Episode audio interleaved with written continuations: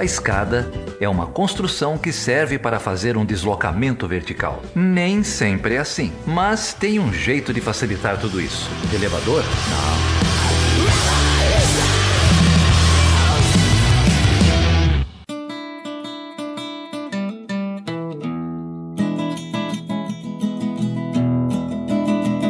Seja bem-vindo e seja bem-vinda a mais uma edição do podcast Chutando a Escada. Meu nome é Felipe Mendonça. E eu sou o Geraldo Zaran. E hoje nós estamos na décima edição do Chutando a Escada, Geraldo.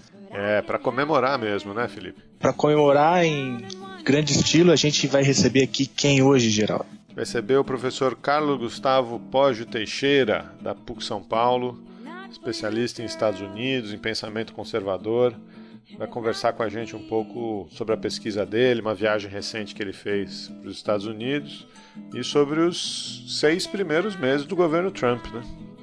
Semana passada a gente ficou falando sobre Trump, sobre os Estados Unidos. Pelo menos dessa vez a gente trouxe alguém que entende do assunto, né, Felipe? Finalmente, né, Geraldo? Tava na hora já, né? Tava na hora. o Geraldo, eu tô aqui na, em Belo Horizonte, na, sete, na sexta edição do, do encontro da Associação Brasileira de Relações Internacionais. E você sabia que um ouvinte do Stand Escada ganhou o prêmio é, de melhor iniciação científica do concurso de prêmios da Abre? Eu vi lá no Facebook. Foi a Andressa, não foi? A Andressa Mendes, ela, ela é ouvinte do Stand Escada. Vou deixar aqui um abraço para Andressa, ela é aluna lá da UF. Ela tem um trabalho, sabe sobre o quê? Cinema, Aliás, esse é um tema que a gente deveria abordar aqui algum dia. Vamos abordar, tá na lista aqui, tá, tá na lista de promessas. Então aí, anotado aí, lista de promessas, cinema e relações internacionais. Ô Geraldo, sabe quem citou a página Chutando a Escada? O Observatório Brasil e o Sul. Eles citaram o episódio número 6, se eu não me engano, com a Laura Weisbich, sobre a política externa brasileira. E a entrada do Brasil no OCDE. Também, na lista de promessas, tem, temos que ter aqui outros episódios sobre política externa brasileira, que é um tema que o pessoal gosta bastante. Exatamente. Além do Observatório Brasil Sul, várias pessoas comentaram e compartilharam o Chutando a Escada nas suas redes sociais. Posso citar aqui alguns nomes rapidinho? Vai lá, vai lá. Gabriel Finardi, Andresa Lizauskas, o Vladimir Borja, a Mariana Bernuzzi, o Jaime Coelho, o Jaime Coelho, do Federal de Santa Catarina, grande, grande Jaime. Jaime. Abraço, Jaime. Lucas Leite, cruzeirense. Aliás, o Lucas Leite andou reclamando. Ele disse que tem muito atleticano no stand da escada. Tem, vai ter mais. Segura aí, Lucas. o próprio Leonardo Ramos, que, que, que compartilhou também. A Natália Silva também, ela tá sempre compartilhando e, e e, e, curtindo os nossos, os nossos episódios. E mais uma porção de gente. Mas hoje tá bom, né? Por hoje tá bom. Tá bom, obrigado, agradecer aí todo mundo. 10 episódios, vamos para mais 10. Make America great again. Hey baby, I ain't asking much of you. Oh, no, no, no, no, baby. I ain't asking much of you. E aí, pessoal? Tudo bem, Carlos? Tudo bom, Geraldo. Como estamos? Carlos é um especialista em pensamento conservador americano, não é isso? Tem um livro publicado. Qual é o nome do livro? O livro chama-se O Pensamento Neoconservador em Política Externa nos Estados Unidos, que foi fruto da minha, da minha pesquisa de mestrado, né? numa época em que falava-se muito em né, época do governo Bush, né? Falava-se muito em neoconservadores, etc., e não, ninguém estudava exatamente. Né? É, utilizava-se a ideia de neoconservador como uma espécie de, enfim, né? É, um adjetivo sem, sem, sem grande, sem, sem sentido nenhum. Quer dizer, a descrição que se dava para o neoconservador era a mesma que podia se dar para o Darth Vader. É, alguém, alguém, alguma coisa meio império do mal e tal, né? É, enfim, né, meio um uma, seita, uma, é, um espantalho e tal. Então fui atrás, né, para pesquisar, porque num, a época que eu comecei a pesquisar sobre isso, nós estamos falando em 2005, mais ou menos, eu tive mais, comecei a me interessar pelo assunto em 2004, 2005, uh, falava-se muito na ideia de neoconservador, mas não se estudava de fato, pelo menos no Brasil, não se tinha claro uh, o que que era, né? É, então fui atrás para entender, afinal de contas, o que, que era isso, porque ninguém. É, veja, a gente pode depois até recuperar um pouco a trajetória do pensamento neoconservador, mas ninguém antes de 2001 falava em neoconservador. Né? É, os próprios neoconservadores não falavam mais de neoconservadorismo até 2001. E de repente todo mundo começou a falar. É, e todo mundo sabia o que era conservadorismo, liberalismo, etc., mas não se tinha, não se tinha muito claro é, o que era esse tal de neoconservadorismo. Então, essa foi é, a motivação que, que me levou a me, a me debruçar sobre esse tema. Não, legal você, você resgatar isso, porque, como você mesmo disse, né, a gente ouviu muito falar sobre neoconservadorismo durante o governo Bush, de 2001 ao comecinho de 2009, mas na verdade essa é uma tradição de pensamento que começa lá nos anos 70, né? Correto, é. É, é veja, você tem, eu curiosamente, né, os neoconservadores são neo não porque eles são tipo, quer dizer, são, saíram do ranking dos conservadores, mas porque eles eram liberais, né, originalmente. Né? Nesse sentido, eles se é, neo no sentido de recém-convertidos ao conservadorismo. Né?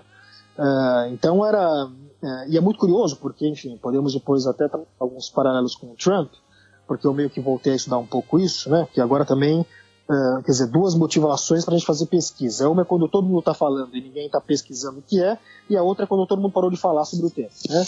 Uh, porque também depois todo mundo começou a falar de neoconservadorismo, eu larguei um pouco o tema, perdi um pouco o interesse, e agora que as pessoas pararam de falar sobre isso, eu meio que resolvi retomar um pouco essa questão, porque a, a própria eleição do Trump levanta algumas questões interessantes né, sobre, o, sobre o conservadorismo em geral e o neoconservadorismo em particular. Né? Então, é, é, é, originalmente esse grupo, que, enfim, eram é, de liberais, né, que, que começaram a se, se tornar desiludidos, veja, liberais com um, um espírito conservador, no sentido que eram liberais que estavam desconfortáveis uh, com uh, o movimento da, da, da, contracultura, da nova esquerda, etc. Né? Uh, e esses caras, quando chegou quando os democratas, e aqui tem um paralelo interessante para a gente depois fazer com o Trump, foi uma questão até que eu levei para essa minha pesquisa que eu fiz agora nos Estados Unidos, também podemos falar um pouco disso daqui a pouco. Quando os democratas indicam uh, o George McGovern, que é um candidato uh, considerado à época uh, num, muito à esquerda do espectro político norte-americano, né? Uh, esses indivíduos que até então estavam desconfortáveis dentro do Partido Democrata, eles vão pular para o barco do Partido Republicano, vão apoiar uh, a candidatura do Nixon. Né? Então o Nixon acaba sendo o primeiro presidente que, que ganha um apoio uh, deste grupo político que originalmente, enfim, eram liberais de Nova York, muitos deles, é, os fundadores do neoconservadorismo, eram originalmente trotskistas, né? é, que vão levar um pouco essa tradição trotskista revolucionária para a política externa. É, e aí você tem é, uma, uma motivação é, muito importante desse pensamento neoconservador dos anos 70, que tornava esse grupo desconfortável com o McGovern. McGovern tinha um, um slogan isolacionista, era uma coisa meio Come Home America, era a época, do, a época da Guerra do Vietnã, né? Uh, e os neoconservadores defendiam que os Estados Unidos deveriam, esse grupo em particular, que os Estados Unidos deveriam ativamente combater o comunismo, né? uh, tanto internamente uh, quanto da, do ponto de vista das relações internacionais. Né? então, a, o combate ao comunismo foi um elemento que deu uma razão de existir muito forte uh, para esses chamados neoconservadores que defendiam uma, uma intervenção, né? é, um, é um grupo que é conhecido por defender que os Estados Unidos uh, intervenham ativamente uh, em outros países para defender aquilo que eles chamam de democracia, etc. Né? E quando acaba a Guerra Fria, no final da Guerra Fria, os, há, há, um texto um famoso neoconservador chamado Norman Podhoretz, é, que ele escreve um obituário do neoconservadorismo. Ele fala, olha, acabou a Guerra Fria, portanto não há mais razão de existir. Cumprimos, é, cumprimos a nossa tarefa existencial, né? cumprimos a nossa trajetória. Está derrotado o comunismo, não há mais razão de ser do neoconservadorismo. Uh, isso eu detecto né, um pouco no meu livro. O livro tem uma parte uh, temática, né, quer dizer, os temas trabalhados pelos neoconservadores, e essa parte histórica, né, resgatando um pouco a parte histórica dos neoconservadores. Então teve esse momento de morte do neoconservadorismo e aquilo que depois eu chamo de ressurreição. Eles vão ressurgir uh, com os ataques de 1 de setembro de 2001, com os mesmos temas, mas trocando o anticomunismo pelo antiterrorismo, né? O próprio Norman Podres vai escrever um, um, um, artigo, que depois vai virar um livro, é, chamado A Quarta Guerra Mundial. Né? É, a luta contra o islamo-fascismo. Então, o islamo-fascismo, aquilo que eles chamam de islamo-fascismo, seria o substituto do comunismo. Os temas permanecem os mesmos, muda uh, o nome do, muda o nome do inimigo. Né? É, agora, o que, que a gente viu na eleição do Donald Trump é que esses elementos, veja, o Trump ele faz uma campanha baseado num, do ponto de vista comercial protecionista, do ponto de vista político isolacionista, né?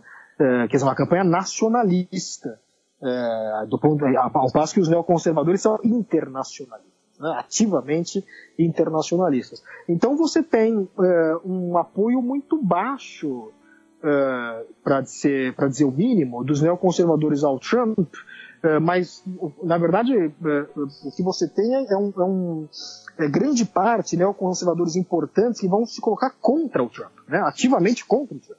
Né, estão desconfortáveis com esse discurso nacionalista e isolacionista do Trump. Né.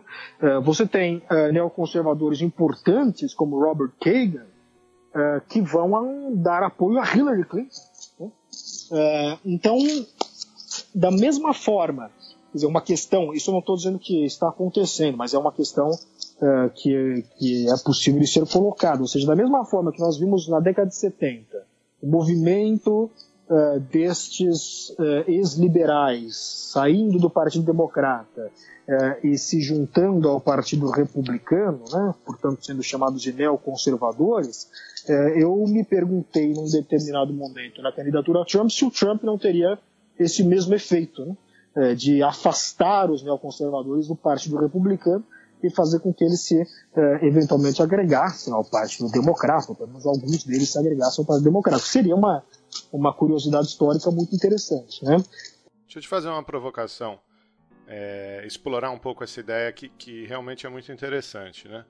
É, uma parte da, da literatura, não vou dizer que é a maioria, olha para o governo Bush filho e para a influência dos neoconservadores e diz: bom, é verdade, eles tiveram alguma influência, teve o Project for New American Century e, e o Wolfowitz era subsecretário de defesa, enfim, é, houve algum, alguma influência.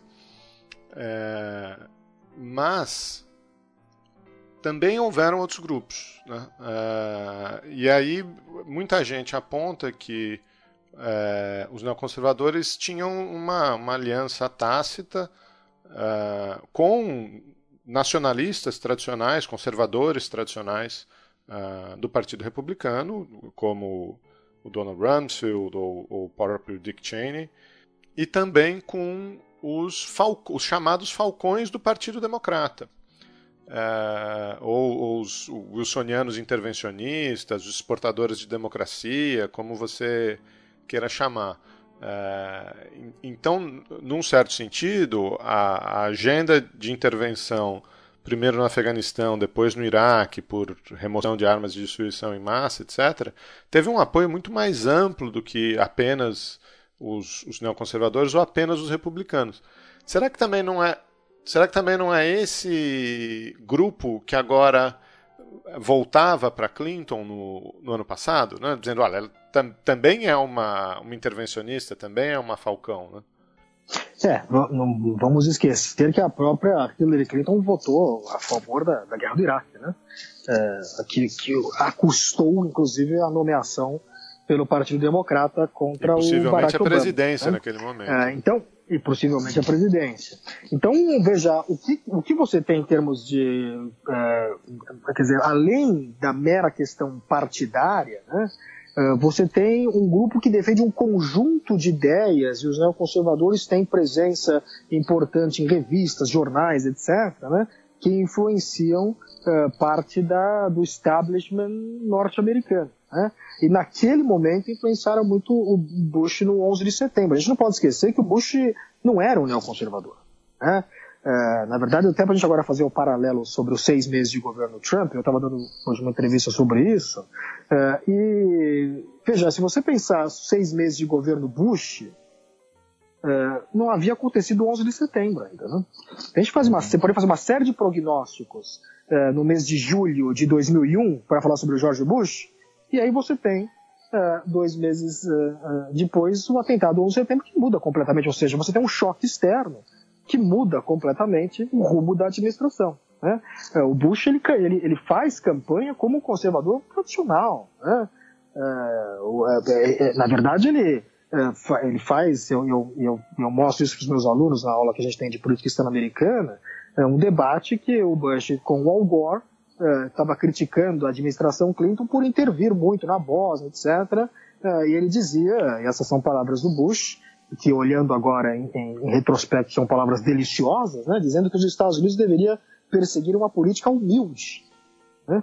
Ele fala para o Gore que nós devemos ter uma política externa mais humilde uh, e não ficar intervindo nesses países. Temos que olhar mais para dentro, cuidar mais dos nossos problemas, etc. E é um pouco esse o rumo que o Bush dá na administração dele nos primeiros meses, até o 11 de setembro. O 11 de setembro muda completamente os rumos da administração Bush. Né? É, é o caso de perguntar se é algo equivalente, é, que impacto teria é, numa administração Trump. Né? Make America great again. Então, então vamos falar do Trump. É, você traçou aí esse, esse, essa linha de pensamento neoconservador, intervencionista. É, o Trump, a gente sabe, ele por muito tempo é, não foi filiado, não era declarado, não era um republicano declarado, né?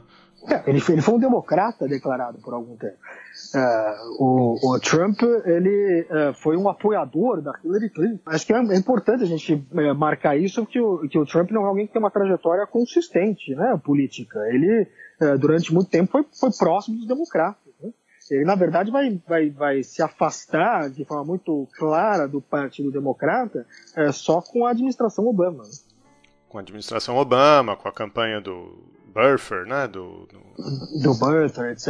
Aí, aí ele vai marcar muito forte com as críticas dele ao Obama, ele vai construindo uh, uma, uma, uma identidade uh, republicana ou conservadora, etc. Né? Uh, que é recente. Né? Veja, a única coisa que o Trump está interessado em vender é a própria marca dele mesmo. Né? e essa marca dele não está atrelada a partido político. É, a própria campanha dele dentro do Partido Republicano foi uma campanha contra, muitas medidas, o Partido Republicano. Né? Ele faz uma campanha onde ele fala mal do George Bush, ele fala mal do governo Bush, ele fala mal da guerra do Iraque. Uh, ele, ele, angariou muitos votos eleitores que estavam insatisfeitos com o Partido Republicano. Né? Então, eu acho que é um pouco a gente tem uma essa visão um pouco mais, mais nuançada né, do, do Trump. Ô Carlos, e justamente, é, justamente, eu queria explorar um pouquinho mais isso, porque você acabou de chegar dos Estados Unidos, né? E eu queria é, ouvir um pouquinho qual, qual é a sua impressão, então, do apoio real que o, que o Trump tem do Partido Republicano, né? considerando essa trajetória instável dele. É, essa era, essa era uma questão que eu, que eu trazia na minha, na minha pesquisa. Né? Na verdade, é, como você bem disse, eu acabei de voltar, ainda estou um pouco processando as informações da pesquisa. Estou compartilhando um pouco aqui em primeira mão com vocês nesse sentido. Oh, sensacional, é, hein, cara? Olha primeira só, mão. Né? É. ah, muito bom, e, cara. Então, se você veja uma questão que, é, que, eu, que, eu, que eu levei né, para as pessoas que eu conversei, etc., é o seguinte: veja, agora a gente abrindo um pouco para além, quer dizer, porque os neoconservadores foi um grupo importante que apoiou uh, o Reagan, né? Uh, e é um grupo importante dentro do Partido Republicano. Um outro grupo importante dentro do Partido Republicano, que foi um apoio importante para o Reagan, são aqueles considerados, uh, liber, alguns chamam de libertários, digamos assim, mas podemos dizer que são os conservadores do livre comércio, né? aqueles que defendem uh, o livre comércio, etc., seria representado uh, na figura, por exemplo, Mitt Romney, que foi candidato pelo Partido Republicano contra o Barack Obama, na, na reeleição do Obama, seria um representante dessa corrente defensora do livre comércio. Né? Uh, não foi, foi, uma, foi, um, foi um, um, grupo também importante uh, que deu sustentação ao governo Reagan. E finalmente nós temos um terceiro grupo uh, entre os conservadores, que são os chamados conservadores sociais, né? ou conservadores religiosos, aqueles que estão preocupados com os temas sociais, aborto, casamento gay, etc. Né? esses três grupos, basicamente, foram os grupos que deram sustentação ao Partido Republicano desde meados dos anos 80, particularmente deram uma sustentação importante para o governo Reagan. Né? Eh, davam, de alguma medida, veja, o próprio Reagan ele surge no momento em que o pensamento conservador estava intelectualmente estruturado, digamos assim. Se havia, por exemplo, a National Review, William Buckley, se havia uma série de personagens que davam a sustentação intelectual para aquilo que depois se convencionou chamar de Reaganismo. Né? Bom, esses três grupos neoconservadores já falamos aqui no programa, não apoiaram Donald Trump porque o Donald Trump tem uma postura é, uma postura, veja, quando a gente fala da postura do Trump, da postura do candidato Donald Trump, né? É, da postura da retórica com a qual ele ganhou as eleições. É, uma postura é, isolacionista. Né? E isso desagradava os neoconservadores. Ele tinha uma postura protecionista. E isso desagradava uh, os chamados libertários ou defensores do livre comércio dentro uh, do Partido Republicano. E ele não é exatamente um leitor voraz da Bíblia ou alguém que tenha uma vida uh, pessoal regrada, né? alguém que já passou por, por três divórcios, é um, é um magnata de Nova York, é aquilo que esses conservadores religiosos veem como um liberal, né? chamam de de valores liberais, etc. Inclusive o candidato o Ted Cruz, esse sim, um, conservador uh, uh, uh, no sentido estrito da, da palavra, né? Uh, xingou, quer dizer, uma das críticas que ele fez ao Trump era que o Trump tinha o New York Values, valores de Nova York, etc., que ele associava a valores liberais, etc. Né? Uh, o Trump, aliás, é um dos candidatos. Se, é uma, uma, uma, uma se, há, se há alguma injustiça feita contra o Trump, é a ideia de que ele seria homofóbico. Ele, ele na verdade, é um dos candidatos eh, mais favoráveis eh, ao casamento gay, por exemplo, que existe eh, entre os republicanos. Né? na convenção do Partido Republicano, que ele estava falando mal de muçulmano, etc., ele, ele associou o islamismo com perseguição aos gays. e foi aplaudido nesta convenção, e ele fala na convenção que bom que vocês estão aplaudindo isso aqui, eh, numa convenção republicana. Então esse é um aspecto que é, o Trump não tem. Veja, ele não é um conservador social tradicional. Ele falaria coisas que em outros tempos de, é, desmoronaria as candidaturas de outros, de outros postulantes à presidência aos olhos desses conservadores religiosos. Então, portanto, ele não tem apoio Carlos, aí, Fazendo um gancho aí, eu vi uns, um, um dado recentemente é, comparando o, o, os votos né, que o Trump recebeu do cinturão bíblico, o Bible Belt, e com, que as, os votos que a Hillary recebeu. E uma coisa que me chamou bastante atenção é, é, é, que o percentual de votos evangélicos que o Trump recebeu é superior a que o Bush recebeu tanto na primeira quanto na segunda eleição. Né? Uhum, o que é um é. grande paradoxo com isso que você está falando, porque ele não é, é um, um, bom defensor né, desses valores é, tradicionais, Correto. desse conservadorismo social religioso. Né? É, não, é um, não é um defensor, no entanto, ele recebe recebeu apoio maciço desse grupo. Isso, isso, uhum. é, um, uhum. isso é um fenômeno que, que, que merece observação. Uma das explicações para esse fenômeno é a altíssima rejeição a Hillary Clinton. Uhum. Uh, outra, quer dizer, então, então, portanto, você tem uma rejeição muito forte, uh, quer dizer, uma grande parte uh, da explicação para a eleição do Trump tem a ver com a, com a rejeição a Hillary Clinton. Clinton, então, veja, numa eleição aonde o eleitor está cansado do establishment, isso ficou claro Uh, no, nas primárias republicanas, porque você tinha uma série de candidatos. Não ficou tanto claro nas, nas primárias democratas que na primária dos democratas ela foi feita para uh, que a Hillary Clinton fosse a candidata. Né? Era a vez da Hillary Clinton. Né? Uh, veja que ela teve dificuldades contra alguém que era considerado um, um, candidato marginal, que era o Bernie Sanders. Inclusive, a, a elite do Partido Democrata teve que interferir para garantir tá, que a Hillary Clinton fosse nomeada. Né? É, teve grandes dificuldades. Então, numa eleição onde havia um sentimento anti-establishment, alguém com o sobrenome Clinton ou com o sobrenome Bush teria dificuldades uh, em se eleger. Né?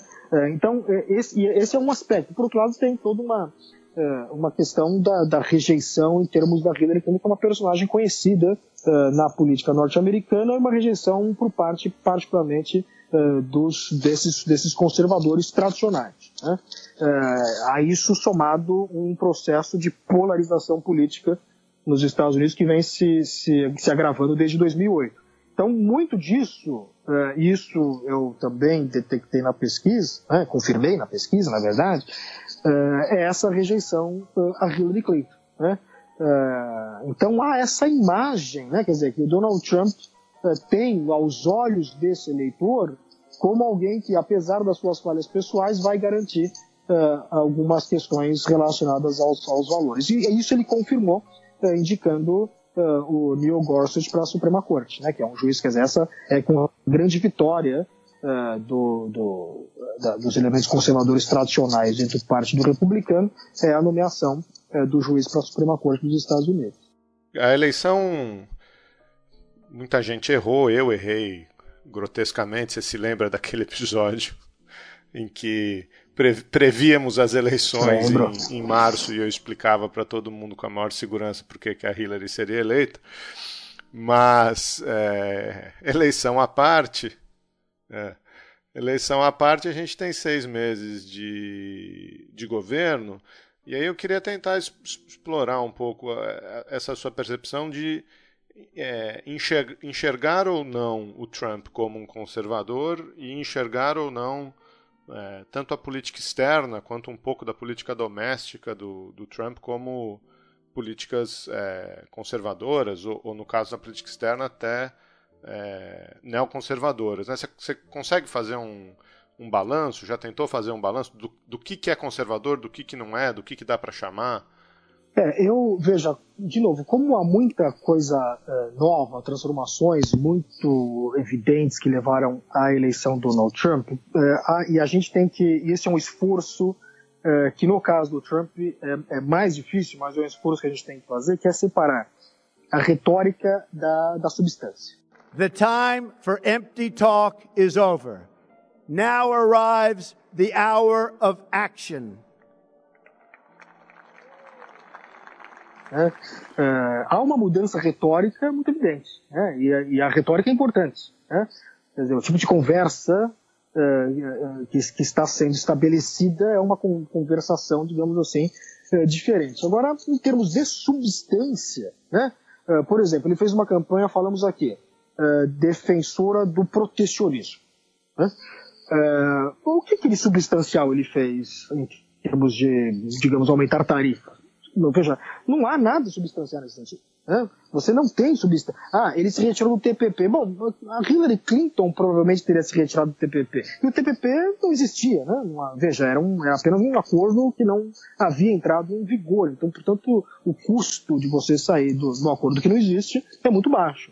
Né? É, quando você da substância, muda muito pouco. É, o que, que ele mudou em termos uh, da política do Obama para o Irã? Muito pouco, mantém as sanções, o que, que ele mudou, e, aí, e aqui é um caso clássico do, da, da, do, do Trump, né? Ele vai na Flórida, uh, Little Havana, uh, faz um discurso dizendo que vai que a, que a política do Obama para Cuba é um desastre, que ele vai uh, cancelar a política do Obama para Cuba. Bom, aí você vai na substância e vê o que, que de fato ele fez. Não mudou nada. Né? A embaixada está lá, as viagens continuam, as questões substantivas da política do Obama para Cuba continuam. O que ele fez foi focar um outro é, outra dificuldade para quem vai viajar. Agora, para você viajar para Cuba, você não pode viajar é, individualmente, você precisa viajar em grupo. É, quer dizer, umas, umas questões meramente cosméticas. Né? Então você tem aí uma distância entre aquilo e a questão é quanto tempo ele vai conseguir sobreviver com essa vitória. Né? Entre uma retórica muito grandiosa que propõe uma, um, um, corte muito grande com a administração Obama, uh, e uma realidade onde você não vê grandes mudanças, né? até propriamente na questão doméstica. A tentativa de se repelir o Obamacare, que ele falou que faria no primeiro dia. É, claro que isso tem um pouco a ver com uma certa inexperiência em termos de entender como funciona a, o tempo da política, né, que é diferente do tempo é, do comércio, que é o tempo que ele estava acostumado, para entender como essas, esses mecanismos funcionam dentro do Congresso, mas nem o Obamacare ele conseguiu repelir ainda. Né? É, então, em seis meses, quando você olha na substância, uh, tava, tava, outro dia falaram, ah, hoje falaram assim, ah, mas uh, agora está próximo do, do Egito e, do, e da Arábia Saudita, bom, mas de novo, quer dizer, os Estados Unidos sempre foi próximo do Egito e da Arábia Saudita. Né? Uh, então, quando você vai na substância e tenta separar, e repito, é um esforço muito difícil no caso do Trump, porque ele tem uma personalidade que acaba uh, uh, drenando toda, toda a atenção, você não encontra grandes diferenças. Daí porque fica difícil dizer que elementos há de fato claramente ideológicos, digamos assim, seja liberais, seja conservadores, dentro da administração do Trump. Visto que, do ponto de vista substancial, você tem mudanças que não são tão claras. Veja, e essas mudanças são tanto por questões de incompetência, né? Talvez um governo mais competente conseguisse articular, derrubar o Obamacare de forma mais rápida do que o Trump, quanto por questões de inexperiência. Né? Eu acho que é, um, é, um, é, uma administração que está aprendendo no cargo, né? está entendendo como funciona. você tem ainda uma disputa dentro da administração. É, no governo Trump você tem uma disputa, né, entre alguns elementos globalistas, alguns elementos mais isolacionistas e tal.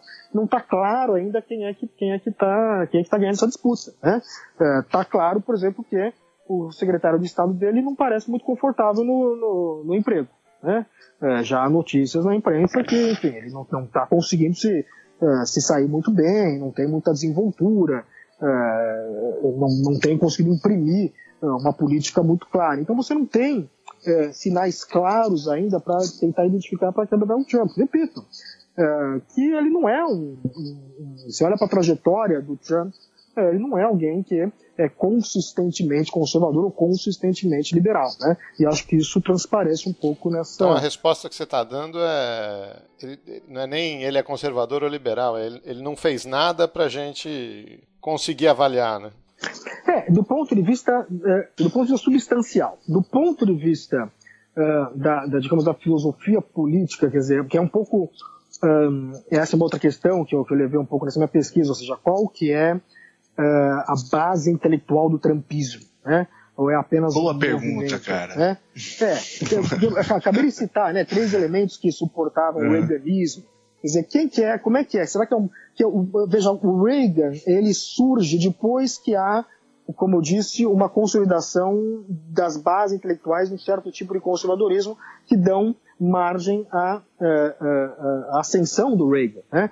Mas essa ascensão do Reagan acabou marginalizando outros tipos de conservadorismo, né, que é o conservadorismo clássico, aquilo que, aquilo que alguns chamam de paleoconservadorismo, né, representado, por exemplo, pelo Pat Buchanan, que é um representante dessa corrente, que é uma corrente mais nacionalista, né, é uma corrente mais protecionista, e mais próxima é uma corrente que se identifica mais com aquilo que é exato, é que eu quero chegar, né? Então, o que o Trump, na verdade, um elemento que a gente pode identificar é, é, de forma preliminar, estou né? aqui antecipando um pouco alguma das questões da, da pesquisa, é, de forma preliminar, é que talvez o Trump tenha trazido novamente para o centro político esse paleoconservadorismo que está marginalizado desde os anos 80. Né? Então ele rejeita essas correntes que deram sustentação ao Reagan e traz de volta para o centro do conservadorismo americano uh, esse conservadorismo nacionalista. Então, nesse sentido, não é uma. Olha, foi a primeira explicação razoável que eu ouvi da, da trajetória ideológica do Trump.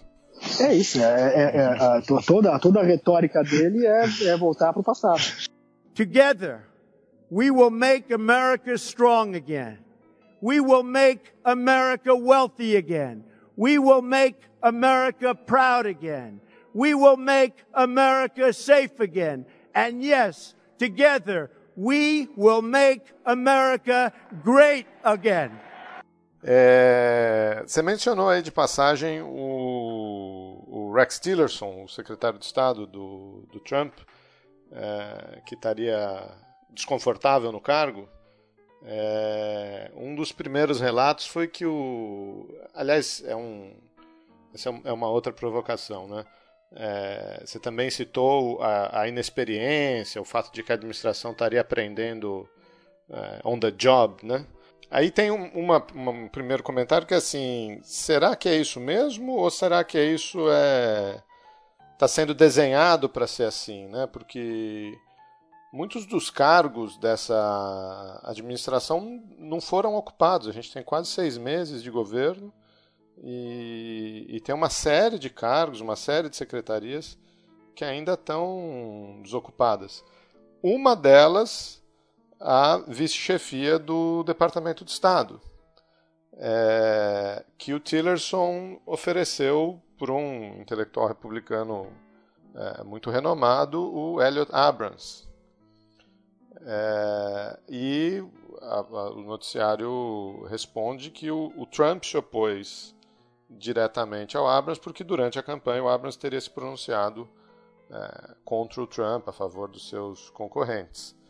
Você teve com o Abrams há pouco tempo, não teve, Carlos?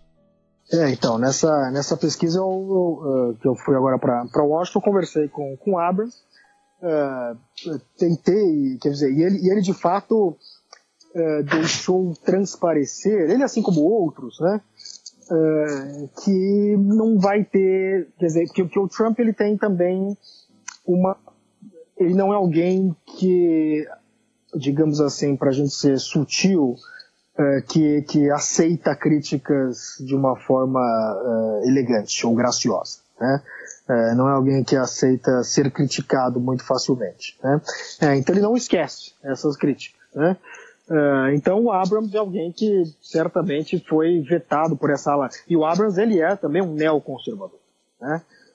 representa esta esta, esta vertente dentro uh, do, do Partido Republicano que defende uma uma atuação uh, internacional mais, mais ativa por parte dos Estados Unidos. Né? Ele é alguém que já está com mais ou menos seus 70 anos e não tem, com o Trump, com alguma perspectiva ficar pelo menos quatro anos ou, uh, quiçá, ser reeleito, não tem mais grandes perspectivas de, de, de fazer parte de alguma administração republicana. Né? É, então, o Abrams, assim como outros neoconservadores, fizeram críticas bastante substantivas ao Donald Trump. Por isso que o Trump, por ser alguém que não aceita bem essas críticas, acaba tendo poucos elementos tradicionais dentro do Partido Republicano para poder angariar para a sua administração. Né? Uh, e, esse é, e, e, veja, e essa é uma das questões também uh, eh, que indicam o tipo de gente que o Trump está trazendo para a administração. O próprio Tillerson, né? Ele tá, ele foi buscar os seus amigos dentro do, do mercado, né? pessoas que não têm necessariamente experiência na política, mas que têm experiências na questão dos negócios. Né? Então, portanto, há um, um, um contato um pouco familiaridade do Trump com esses elementos dentro do Partido Republicano, que às vezes quando aparece um ou outro ele descobre que foi criticado e ele acaba vetando. Né? É, por outro lado, há um processo, você mencionou muito bem essa dificuldade em, em completar os cargos da administração. É, quer dizer, por um lado é a incompetência é, da própria administração Trump, por outro lado é também dificuldades dentro do Congresso. É, acho que aí, de novo, agora falando de coisas mais amplas, mais macro, nós temos um processo é, crescente é, de polarização política, com isso eu quero dizer, com um afastamento cada vez mais evidente entre democratas e republicanos, cada vez menos você tem legislações bipartidárias, cada vez menos você tem democratas e republicanos votando juntos uh, em temas de interesse comum, uh, e o que faz com que uh, o, o, o, isso aconteceu, veja, isso, é isso, é um processo que já vem desde do governo Obama, quer dizer, os republicanos vetando todas as iniciativas do governo Obama, e agora nós temos uma situação semelhante com o Trump, quer dizer, os democratas também vetando as iniciativas do governo Trump. Isso dificulta esse processo de, de aprovação de muitos nomes que tem, que tem que passar pelo Congresso. Né? Se eu não me engano, o Trump é o presidente que, que bateu o recorde em termos de maior número de cargos vagos a essa altura eh, uhum. da sua administração. Eu me pergunto se, e essa é uma, uma questão de pesquisa importante, não temos como responder isso agora, temos que esperar um pouco para ver. Se isso é uma característica do Trump, ou se isso é uma, uma, uma tendência na política americana, né, que, que, deriva desse processo. Qualquer, ou seja, portanto, qualquer presidente no futuro vai encontrar cada vez mais dificuldades em uh, uh, compor o seu, seu gabinete em virtude desse processo de polarização política.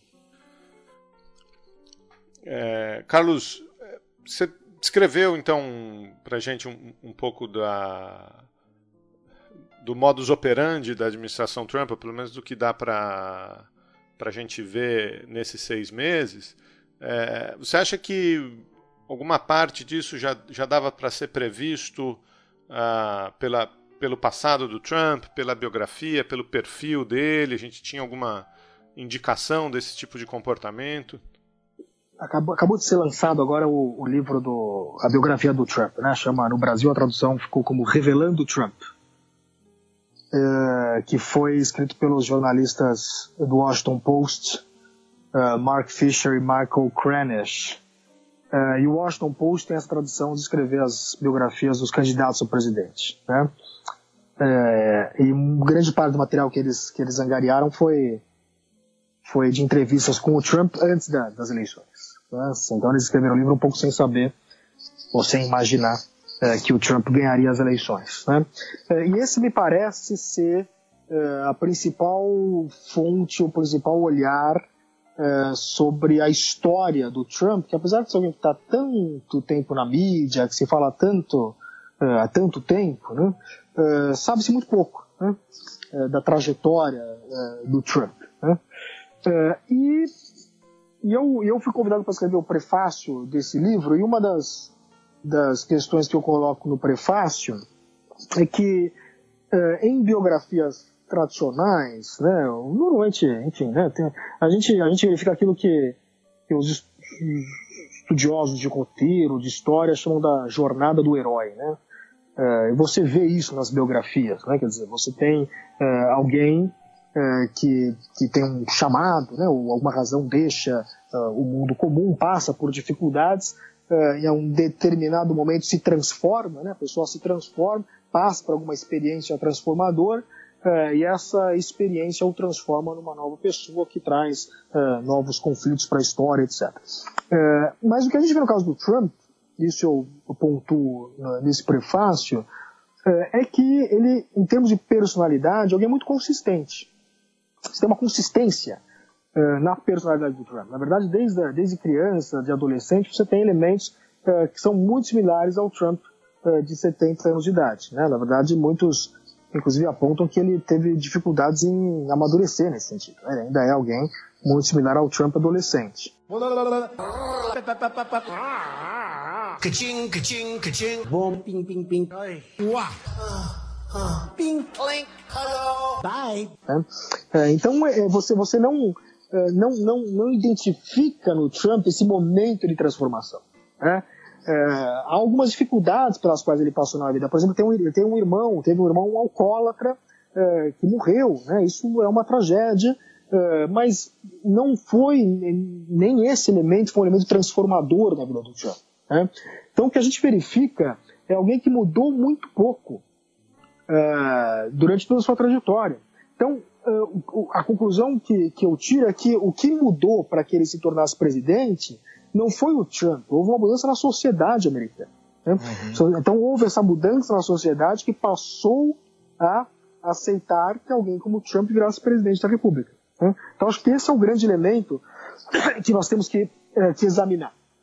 Né? Uh, entender que mudanças são essas dentro da sociedade que fizeram com alguém como como o Trump fosse eleito presidente da República. Então, uh, o que, repito, a gente volta naquela nossa, nesse balanço dos seis meses. Em termos da retórica que ele utiliza, é uma retórica muito similar à retórica que ele vida inteira. Né? Uh, além desse livro uh, Reverendo Trump, uh, que é uma biografia sobre o Trump, um outro livro para entender o personagem, o indivíduo Donald Trump, é o próprio livro que ele escreveu sobre negócios, que chama Arte do Negócio uh, The Art of the Deal. É o nome do livro. E neste livro, ele já dá muitas uh, indicações da, de, de, estratégias que ele usa até hoje. Né? Uh, ele fala no livro, por exemplo, que para vender um determinado produto ou alguma coisa, um pouco de exagero nunca é demais. Né? sempre diga que o seu produto é o melhor, é o mais maravilhoso, mesmo que não seja, mas diga isso porque isso ajuda a vender. Né? Outra coisa que mostra também nessa, nessa biografia dele é que é, quando ele se separa da mulher, quer dizer, é uma experiência traumática, uma separação, é, na verdade ele acaba percebendo que a separação dele, como foi um grande escândalo nos jornais, etc., Uh, isso foi muito bom para foi muito bom em termos de divulgar, falar. Ele descobriu muito cedo que falem mal, mas falem de mim. Ele descobriu que isso funcionava para eles. Né? E ele utilizou isso na, na campanha. Né? A imprensa falava mal o tempo todo dele, com alguma expectativa que isso fosse atingi-lo, e isso só fez, na verdade, com que ele crescesse ainda mais. Né? Então, nesse episódio do divórcio, que é um, é um momento traumático na vida de qualquer um, ele conclui que foi muito bom para os negócios. É, então veja que é alguém que, que pensa única e exclusivamente nos negócios. Né? Ele é alguém que não tem amigos, alguém confia na família, e você vê que ele tem como assessor o cunhado, a, a, a filha, é, ele vai botando. É, uma das primeiras coisas que ele fez quando ele começou a assumir os negócios da família, da família Trump foi colocar, quando ele casou, logo que ele casou, foi colocar a mulher para trabalhar é, com ele, que era uma coisa nos anos 80 rara, né? Os homens de negócios de Nova York não colocavam mulher para trabalhar é, na, na, empresa. Ele, ele fez isso. Porque é alguém que tem dificuldade, por exemplo, de apontar amigos, né? Então que acaba confiando num círculo estrito de, de, de familiares. Né? É, e o que ele fez a vida inteira foi essa preocupação com negócios. Ele viveu muito no escritório. É, veja que os filhos todos acabam trabalhando com ele. Ele via os filhos mais no escritório do que em casa. É, então ele essa questão de, de, de, de alguém muito focado nos negócios, é, só que o principal negócio do Donald Trump é ele mesmo. É a principal marca, a principal coisa que ele quer vender, e a gente vê, né, quando ele bota tudo, ele chegou a ter o, o bife do Donald Trump, né, tem a universidade do Donald Trump, ele botou a marca Trump em tudo, é, porque é algo que ele gostava de, de, de, de se vender. É, e foi assim que ele fez a campanha dele, se vendendo, vendendo a marca dele. Né? É, foi muito bem sucedido para ele se tornar presidente. A grande questão é quando, quanto que isso vai funcionar para ele ser, ter uma administração bem sucedida. Né? Essa é a questão que fica. Ótimo. Revelando Trump, qual é a editora? É, da editora Alaúde. Editora Alaúde, muito bem. Já está disponível, já está, já, já está à venda. Você tem, tem umas cópias sobrando aí para doar para os nossos ouvintes, Carlos, para sortear? Pra Olha, eu, eu, eu, recebi, eu recebi a minha única cópia hoje. Chegou hoje em casa a única cópia que eu tenho. Make America great again. Carlos, é, aqui no, no Chutando a Escada, um tema recorrente é a relação é, dos Estados Unidos com a Rússia, mais especificamente a relação do Trump com os hackers russos. Né?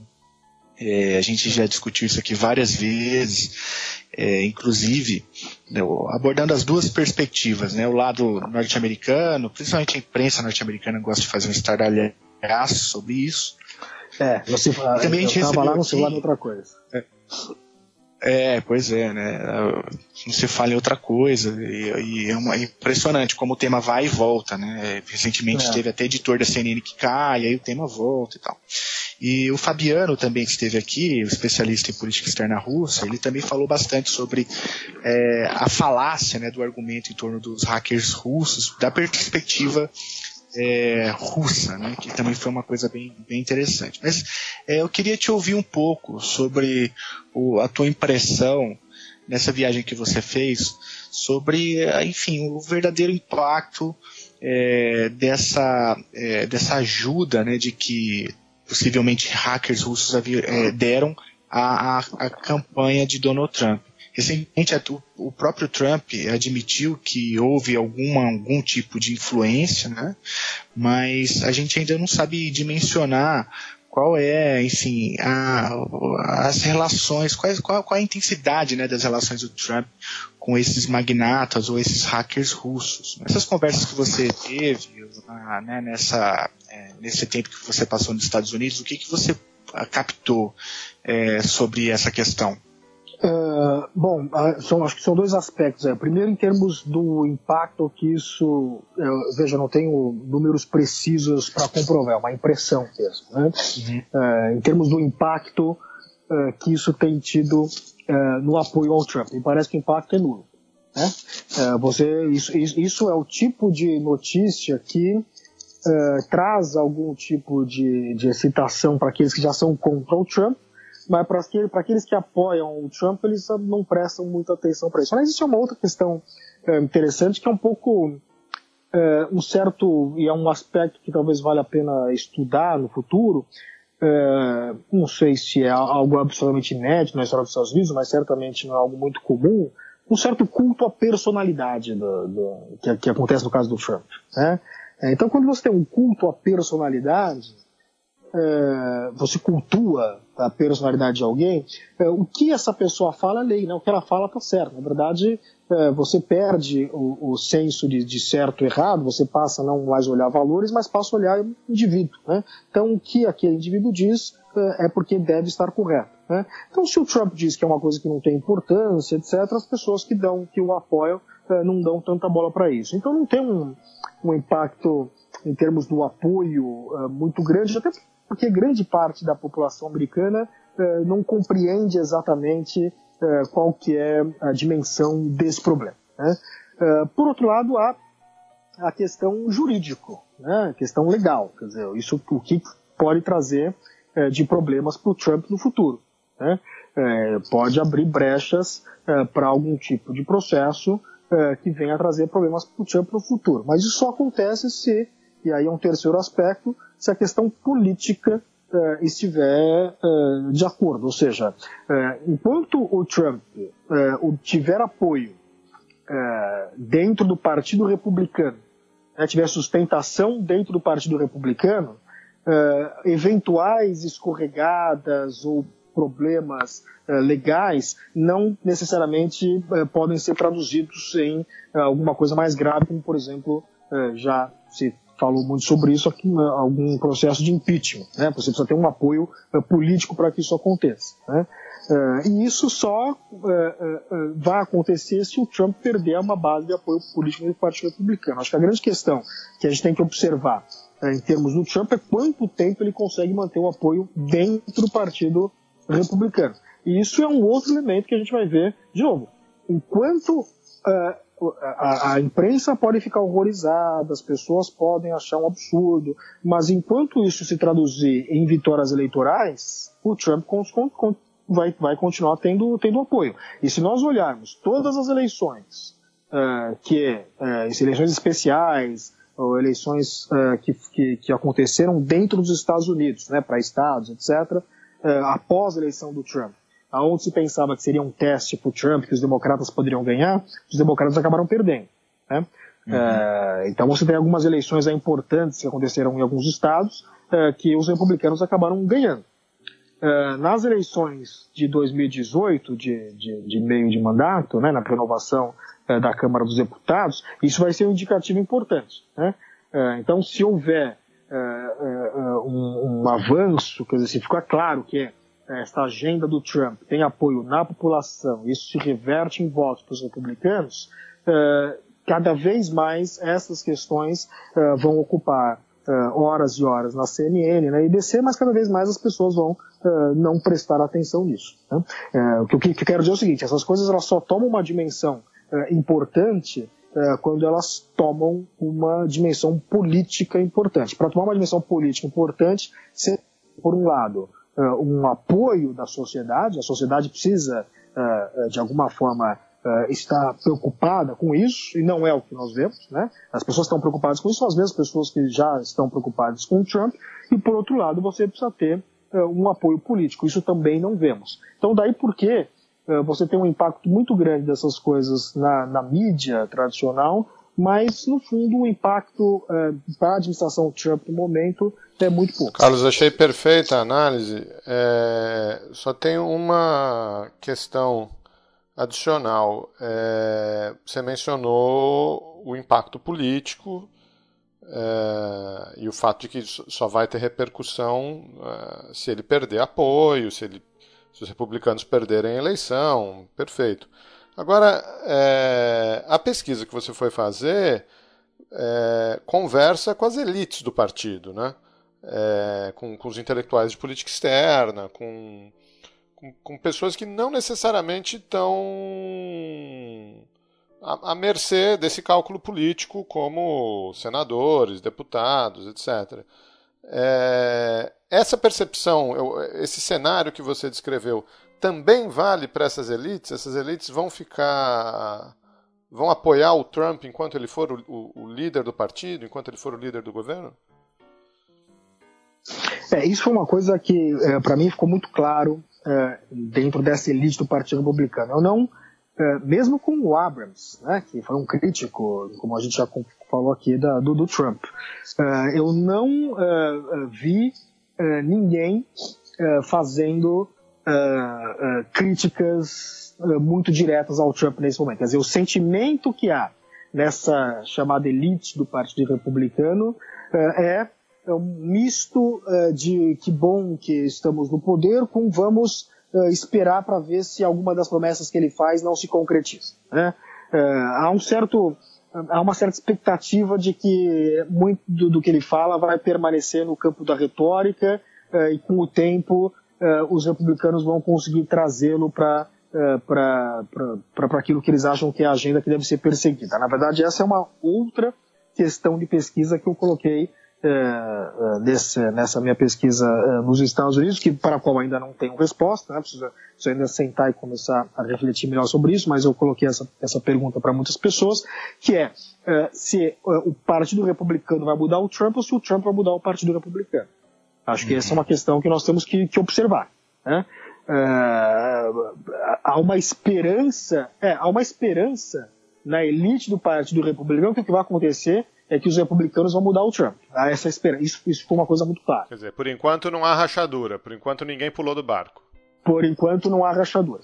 É, por enquanto há uh, uh, uh, algum, alguns um apoio um pouco envergonhado, mas há um apoio.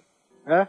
Há um apoio porque dentro, veja, a gente vê que os números de, de apoio popular do Trump são baixos entre a população em geral, mas entre os republicanos permanecem altos. Né? Entre os republicanos ele ainda tem apoio. Então, é, tem um custo político com seis meses de governo você já se colocar contra o Trump. Por isso que eu acho que, no caso do Trump especificamente, o tempo é, um elemento importante né, para gente, a gente observar. Porque, de novo, estamos, estamos diante de uma situação nova. Né? Uhum. Mas não deixa de ser um, um, encontro de duas placas tectônicas, né? Porque nós temos um partido republicano com esse apoio envergonhado ao parte dele, e ao é. mesmo tempo nós temos um Trump que, como você mesmo disse, tem a personalidade de um pré-adolescente, né? É, e, que, e, que, fez a campanha com base na personalidade dele. É, veja que ele foi, ele foi eleito sem dever favores ao Partido Republicano. Uh, esse, esse, é um elemento, quer dizer, ele não, uh, num, num dos debates, uh, o moderador perguntava para para no debate das primárias, né, do, do Partido Republicano, né, estavam lá todos os candidatos a candidato a presidente do Partido Republicano, e o moderador perguntou se, se, se algum deles não recebesse a nomeação, se ele ia respeitar isso e não lançaria uma terceira candidatura. O Trump levantou a mão dizendo que não. se ele não for nomeado, ele ia pensar talvez em lançar uma candidatura independente. Né? Uh, então ele foi eleito sem. Uh, quer dizer, a eleição do Trump se deve não ao fato de ele ser um republicano, mas ao fato de ele ser Donald Trump. Uhum. E isso muda o, o, cálculo político em Washington. Pelo menos por enquanto. My friend, I'll say it clear. I'll state my case. Make America great again.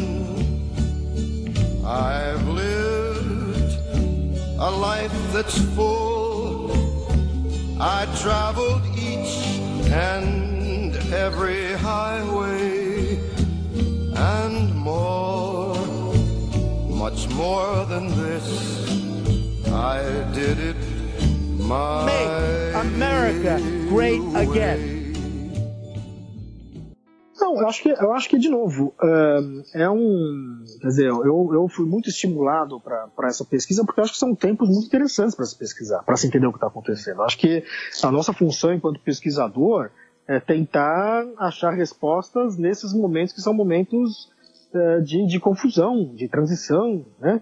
Uh, agora, infelizmente, muita coisa nós vamos ter que apenas aprender com o tempo. Quer dizer, como é uma questão de transição, eu acho que tem muita coisa que a gente vai ter que observar, né?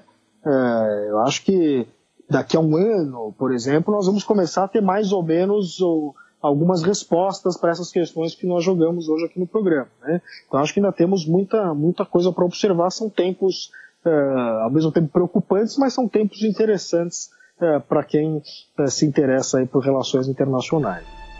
Eu juro, eu nem estava lá. A culpa nem foi minha, foi dela. Essa maldita escada que derrubou a minha amiga.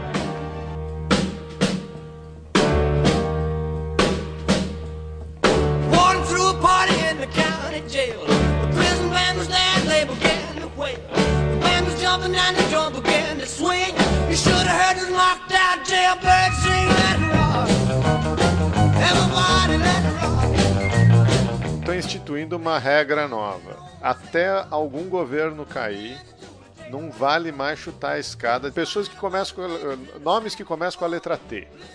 Não, não pode mais. Estou instituindo. Não, não pode é. ser nem a Teresa May, nem é. o Temer e nem o Trump. Teresa May. É, entendi. Até algum governo cair, aí tá liberado de novo. Porque senão é, é, Então, Carlos, de quem você chuta a escada, Carlos?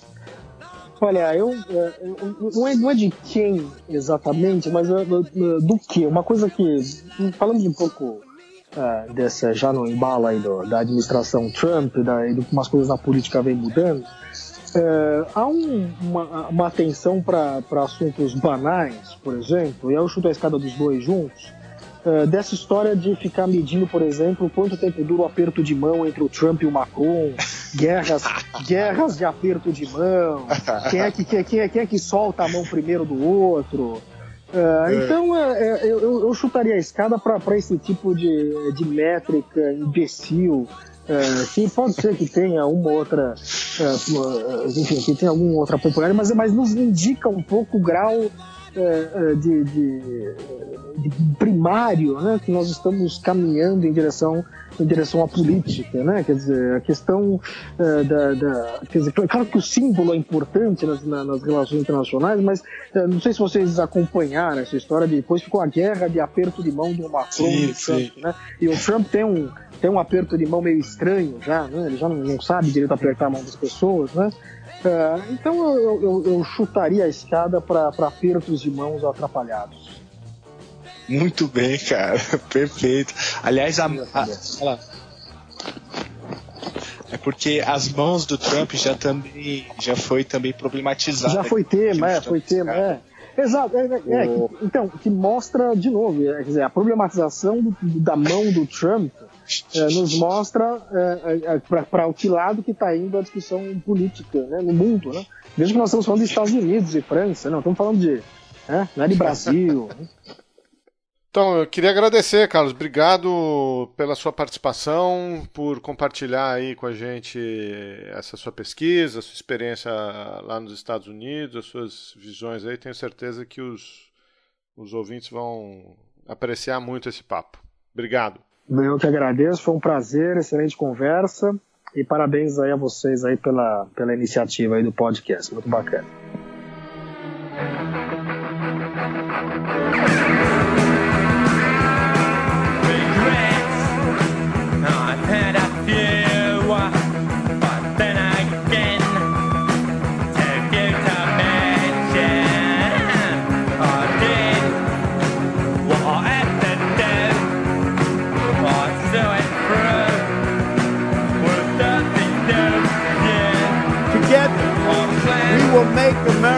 Strong.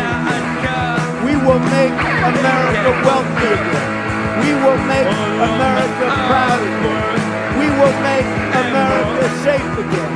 And yes, together, we will make America great again.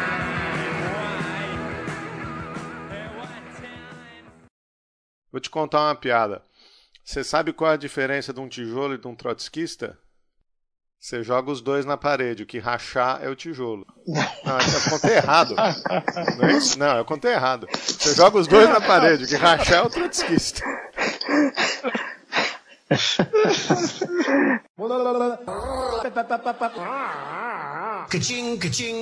Bom, ping, ping, ping. Ai. Uá.